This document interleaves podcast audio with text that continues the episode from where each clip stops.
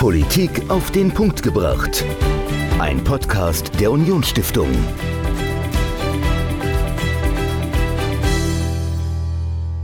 Eine ganz besondere Folge, denn wir sind nicht bei uns im Studio zu Hause im Haus der Unionsstiftung in Saarbrücken, sondern wir sind nach Israel geflogen für eine Studienreise mit jungen Erwachsenen.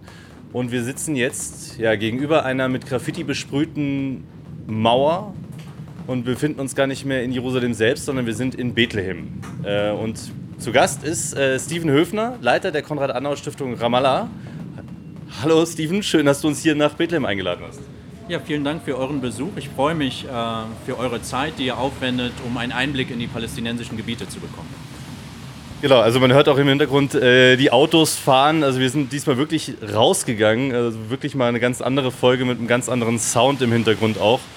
Ähm, Steven, wann bist du das erste Mal hierher gekommen? Also wie lange bist du schon in Bethlehem für die Konrad-Adenauer-Stiftung? Und was waren denn deine ersten Eindrücke, als du hierher gekommen bist? Also ich leite das Büro der Konrad-Adenauer-Stiftung für die palästinensischen Gebiete seit etwas mehr als drei Jahren. Ähm, wir haben unseren Bürositz in Ramallah, wo ich auch lebe. Das heißt, mit meiner Familie, meiner Frau und meinen zwei Töchtern ähm, leben wir mitten in den palästinensischen Gebieten. Und der erste Eindruck, den ich hatte, als ich dann damals ähm, zunächst erstmal als ähm, so eine Art Wohnungsbesichtigungsreise hier war, war schon, das wird herausfordernd. Ähm, nicht nur allein aufgrund der Infrastruktur, die natürlich deutlich anders ist, als äh, wir den europäischen Standard kennen, ähm, aber auch kein, kein Standard eines Entwicklungslandes jetzt äh, erfüllt, sondern schon eher sowas dazwischen ist. Man muss sich arrangieren und dann kann man äh, äh was die Lebensverhältnisse gerade für Ausländer hier angeht, relativ gut leben. Aber das Herausfordernde vor allem ist die politische Situation, mit der wir hier tagtäglich gerade als politische Stiftung dann zu arbeiten haben. Und da war es schon eine gewisse Phase der Eingewöhnungszeit, ähm, die, die man braucht, um zu verstehen, was hier eigentlich passiert oder was auch nicht passiert. Ja, ähm, wollen auch ein bisschen über die politische Situation natürlich sprechen. Äh, vielleicht kannst du uns mal so einen kurzen Einblick geben. Also man hört ja auf der einen Seite, in Israel ist zum Beispiel jetzt diese große Justizreform geplant, es gibt große Proteste. Wie ist denn die politische Situation in den palästinensischen Gebieten? Wenn man vielleicht öfter in den palästinensischen Gebieten in letzter Zeit oder in den letzten Jahren zu Gast war, würde man erstmal feststellen, politisch hat sich nichts verändert. Ähm, es ist immer noch die gleiche Führungsriege an der politischen Macht äh, unter Präsident Abbas, der 2005 gewählt wurde und seitdem nie wieder gewählt wurde. Ähm, und das führt erstmal zu einem politischen Stillstand in der ähm, palästinensischen Politik, aber auch stückweise in der palästinensischen Gesellschaft. Gerade dann durch die Spaltung, die sich 2007 ergeben hat äh, zwischen dem Gazastreifen und dem Westjordanland, ist nochmal offensichtlicher geworden, dass es vor allem viele Blockaden innerhalb des palästinensischen politischen Systems gibt. Und wenn wir vor allem dann nochmal in die letzten Jahre schauen, dann sehen wir vor allem einen Anstieg von Frustration und Depression unter der palästinensischen Jugend, der einhergeht dann auch mit äh, äh, einer Zunahme von Gewalt, ähm, die innerhalb der palästinensischen Gebiete zunimmt, aber dann auch im äh, israelisch-palästinensischen Konflikt. Das wäre jetzt meine Frage gewesen. Also was heißt denn Gewalt? Also gegen wen richtet sie sich und ähm, wie äußert sie sich denn eigentlich konkret? Also sind das wirklich Anschläge mit Sprengstoff oder wie, wie äußert sich die Gewalt hier? Also das, was man in den Medien vor allem dann äh, sehr schnell wahrnimmt, sind äh, zum Beispiel Konfrontationen zwischen der Hamas im Gazastreifen oder dem palästinensischen islamischen Dschihad im Gazastreifen und dem israelischen Militär. Das äh, äh bildlich sieht man dann vor allem die Raketen äh, fliegen. Das ist natürlich ein Level an Gewalt, was massiv ist und wo es eher zu einer Art kriegerischen Auseinandersetzung zwischen den jeweiligen Akteuren kommt das ist in gewisser Weise immer in, in, in Phasen unterteilt. Es gibt diese äh, Zusammenstöße, dann gibt es einige Jahre vielleicht Ruhe und dann kommt wieder die nächste Explosion, was unter anderem daran liegt, dass eben die grundlegenden Konfliktbestandteile nicht gelöst wurden.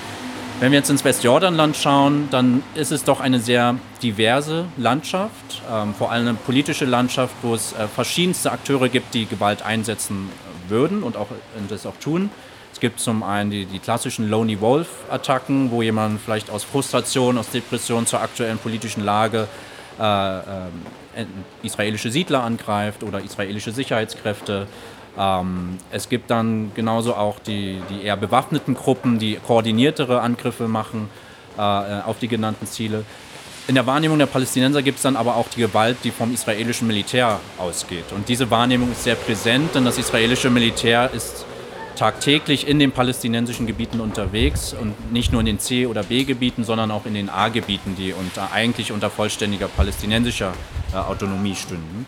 Und die Wahrnehmung der Palästinenser ist vor allem, das Militär ist omnipräsent, führt Verhaftungen durch, führt Mapping-Operationen durch und führt auch Tötungen durch, äh, ähm, sei es jetzt äh, im Rahmen einer Militäroperation zur Festnahme von Personen und dann äh, den Konfrontationen, die daraus entstehen, oder sei es auch ähm, ähm, zivile Opfer, die im Prinzip in die Schusslinie äh, geraten. Das heißt, der Einsatz, der massive Einsatz der Gewalt ist, ist deutlich erhöht worden und das ist auch etwas, was die deutsche Bundesregierung zum Beispiel äh, immer wieder durch ihre Vertretung hier vor Ort kritisiert, ähm, dass sehr schnell der Schusswaffengebrauch auf beiden Seiten mittlerweile äh, üblich wird.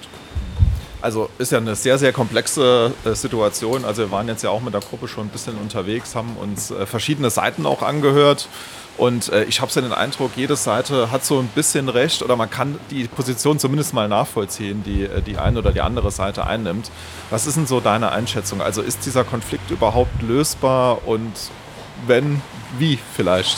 Also schwierige die Frage. ja, die große, große Frage. Frage. Äh, äh, wenn ich das hier jetzt lösen könnte, ähm, dann, dann äh, stünde mir der Friedensnobelpreis wahrscheinlich zu. Aber ich glaube, es gibt niemanden, der so wirklich die Vision hat, wie dieser Konflikt realistischerweise in den nächsten Jahren zumindest gelöst werden kann. Ähm, es ist, wie du gesagt hast, nicht man kann immer Aspekte von beiden Seiten irgendwie nachvollziehen. Deswegen ist es nicht schwarz und weiß, es ist sehr viel Grautöne und sehr viel unterschiedliche äh, äh, Grautöne, je nach Ort und je nach Perspektive, die man auch einnimmt. Ähm, ich halte die Zwei-Staaten-Lösung für weiterhin persönlich und das ist auch die Meinung der Konrad-Adenauer-Stiftung für die nachhaltigste Lösung, weil in diesem System dann die jeweiligen äh, Gruppen, ethnischen Gruppen oder auch äh, politischen Gruppen ihr in einem hoffentlich demokratischen System dann auch äh, ähm, ihre politische Partizipation sicherstellen können. Aber mit dem Blick auf die aktuelle Lage, ähm, was einerseits den Stillstand in der palästinensischen Politik angeht, aber auch den massiven Siedlungsausbau, vor allem im Westjordanland. Und wenn man sich dann die Landkarten anschaut, ist es doch sehr, sehr schwer vorstellbar, dass diese Zwei-Staaten-Lösung demnächst geschehen könnte. Ich habe die Hoffnung, dass wenn der politische Wille da ist, diese politische Lösung auch möglich ist. Meine Befürchtung ist allerdings, dass es weniger ähm, um politische Lösungen geht, sondern zunehmend um extremistische ideologische Lösungen und dass auch dieser eigentliche Landkonflikt, der mit diplomatischen Mitteln eventuell lösbar wäre, und da gibt es viele Theorien dazu und viele Papers, die, die, die viele kluge Leute bereits verfasst haben, die Befürchtung ist allerdings, dass dieser Territorialkonflikt zunehmend zum Religionskonflikt wird und dass wir hier äh, die Konfliktlinien nicht mehr entlang geografischer Grenzen äh, ziehen werden, sondern entlang heiliger Städten und entlang auch einer, einer mobilisierten globalen Bevölkerung aus verschiedensten Religionsbestandteilen. Das sehen wir sowohl im Christentum wie im Judentum wie auch im Islam. Du sagst, dass die ähm, politischen Lösungen wahrscheinlich gar nicht ähm, verfangen werden und, und nicht zu einer Lösung des, des Konflikts insgesamt führen werden. Ähm, wie sieht es denn mit ökonomischen ähm, Lösungsmöglichkeiten oder Lösungswegen aus ähm, oder auch, auch kulturellen?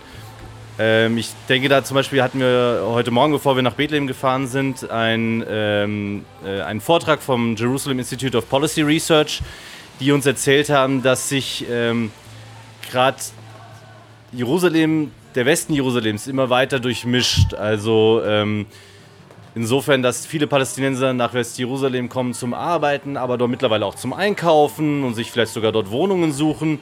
Also dass sie auch an diesem ökonomischen Aufschwung teilhaben wollen.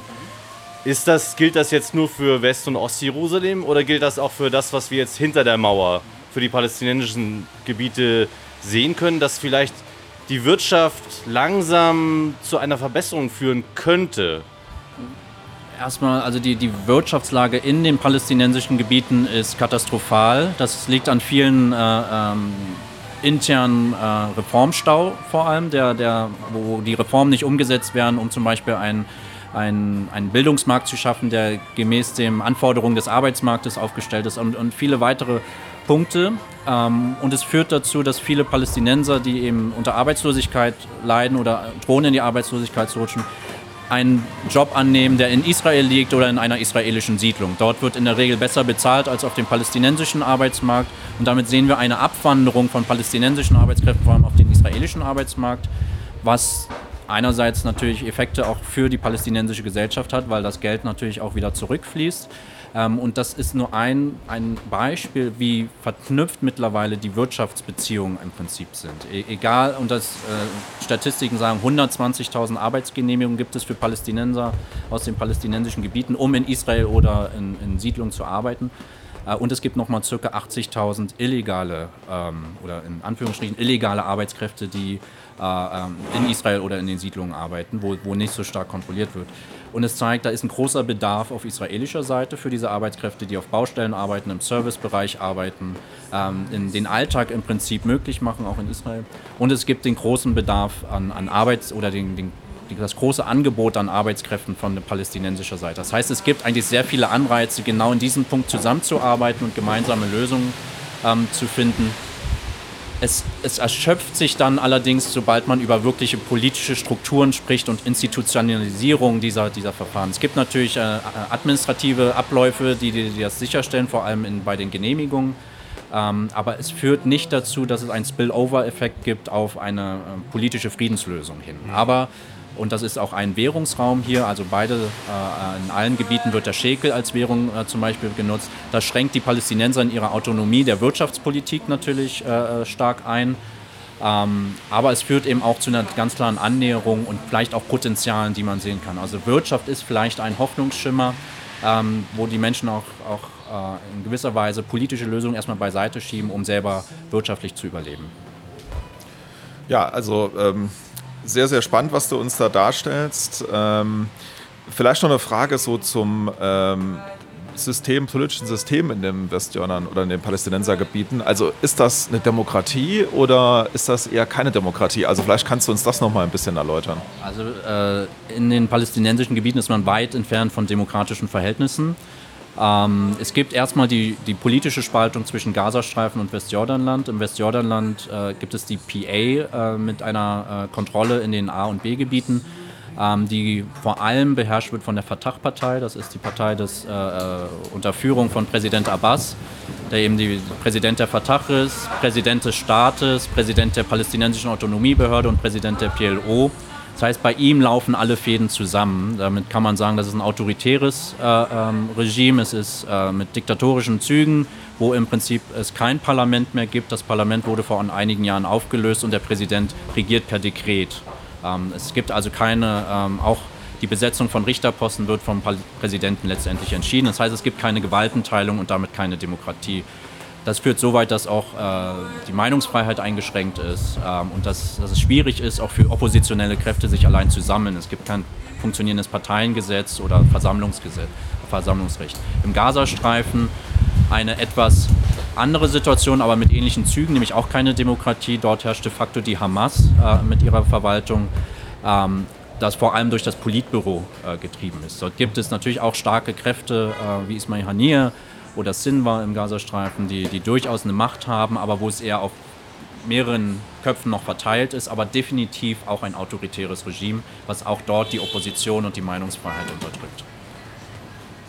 Also wirklich eine schwierige Lage und trotzdem findet Leben statt. Wir sitzen hier äh, draußen an der Straße, man hört die Autos, äh, es regnet und stürmt, das Wetter ist äh, nicht so, wie man sich das für, für Israel vielleicht vorstellt, aber das liegt an der Jahreszeit, glaube ich.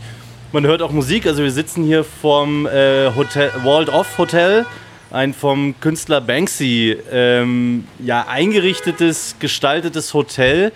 Jetzt, äh, bevor ich zur Frage der Kultur dann auch komme, äh, nochmal die Frage, ihr als Konrad-Adenauer-Stiftung, ihr sitzt nicht nur in Jerusalem, sondern du sitzt in Ramallah, in den palästinensischen Gebieten.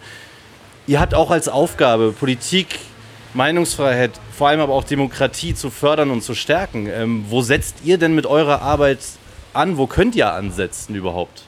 Ähm, der Schwerpunkt unserer Arbeit liegt ganz klar auf junge Erwachsene. Ähm, der über 70 Prozent der Bevölkerung in den palästinensischen Gebieten sind jünger als 35 Jahren und haben noch keine politische Teilhabe erfahren können, mit Ausnahme von Lokalwahlen. Ähm, das heißt, die Gefahr, die dort herrscht, ist erstmal eine Bevölkerungsgruppe ohne demokratische Erfahrung, die offen ist für äh, populistischere Antworten, die eher in die Richtung Radikali äh, Radikalisierung gehen. Und wir wollen versuchen, das zu verhindern und konstruktive Gesprächskanäle zu öffnen. Das ist erstmal unser Auftrag als internationale Organisation, explizit als deutsche Organisation, Gesprächskanäle nach Deutschland aufzubauen, Dialogformate und das konstruktive Netzwerk, was wir an jungen Leuten hier haben, die eben äh, eher Richtung Zwei-Staaten-Lösung streben, die gegen äh, die zur Konfliktbeilegung äh, streben, denen auch eine Plattform zu geben, sich zu äußern. Ähm, denn das Bild, was äh, von Palästinensern und Palästinensern häufig gezeichnet wird, ist doch ein sehr negatives, äh, von Terrorismus erfasstes Bild. Und wir versuchen auch Personen darzustellen in all der Negativität, die, die hier durchaus existiert, die was Positives bewirken wollen und die Partner sein können. Ähm, und dann ist es eben unser, unser Auftrag auch, die palästinensische Zivilgesellschaft zu stärken unter dem Einfluss gerade der autoritären Strukturen, die hier existieren. Das heißt, ihnen Möglichkeiten zu geben, Kritik zu äußern, unter, äh, mit unseren Plattformen auch, auch Verknüpfungen regional äh, sicherzustellen. Ähm, es führt nicht so weit, dass wir derzeit Palästinenserinnen und äh, Palästinenser sowie Israelis äh, zusammenbringen können und quasi äh, auf, auf Grassroots-Ebene äh, ins Gespräch bringen können. Dafür fehlt der politische Rahmen. Aber wir versuchen in den palästinensischen Gebieten mit unserem Büro in Ramallah zumindest eine Basis zu schaffen für die Zukunft. Es wird wieder laut, die Musik ist auch nochmal lauter gegangen, ähm, deswegen jetzt perfekt passend. Ähm, also vielen Dank für deine Ausführungen. Äh, die Frage zur Kultur. Wir sind hier eben vor dieser Mauer mit den tausend großartigen Graffitis ähm, im Hotel von Banksy gestaltet. Welche Rolle spielt denn Kultur auch für eure Arbeit hier? Also Kultur spielt erstmal in der palästinensischen Gesellschaft eine enorm große Rolle. Es ist identitätsstiftend, äh, sie, kann, sie reicht zurück äh, über Jahrhunderte bis in die, in die, ins Altertum. Es gibt verschiedene Einflüsse, die hier sichtbar sind in der Kultur durch äh, Kreuzzügler, durch Zuwanderer, ähm, durch äh, die, die, die ganzen Umstürze, die die Geschichte dieses Landes mitgemacht hat.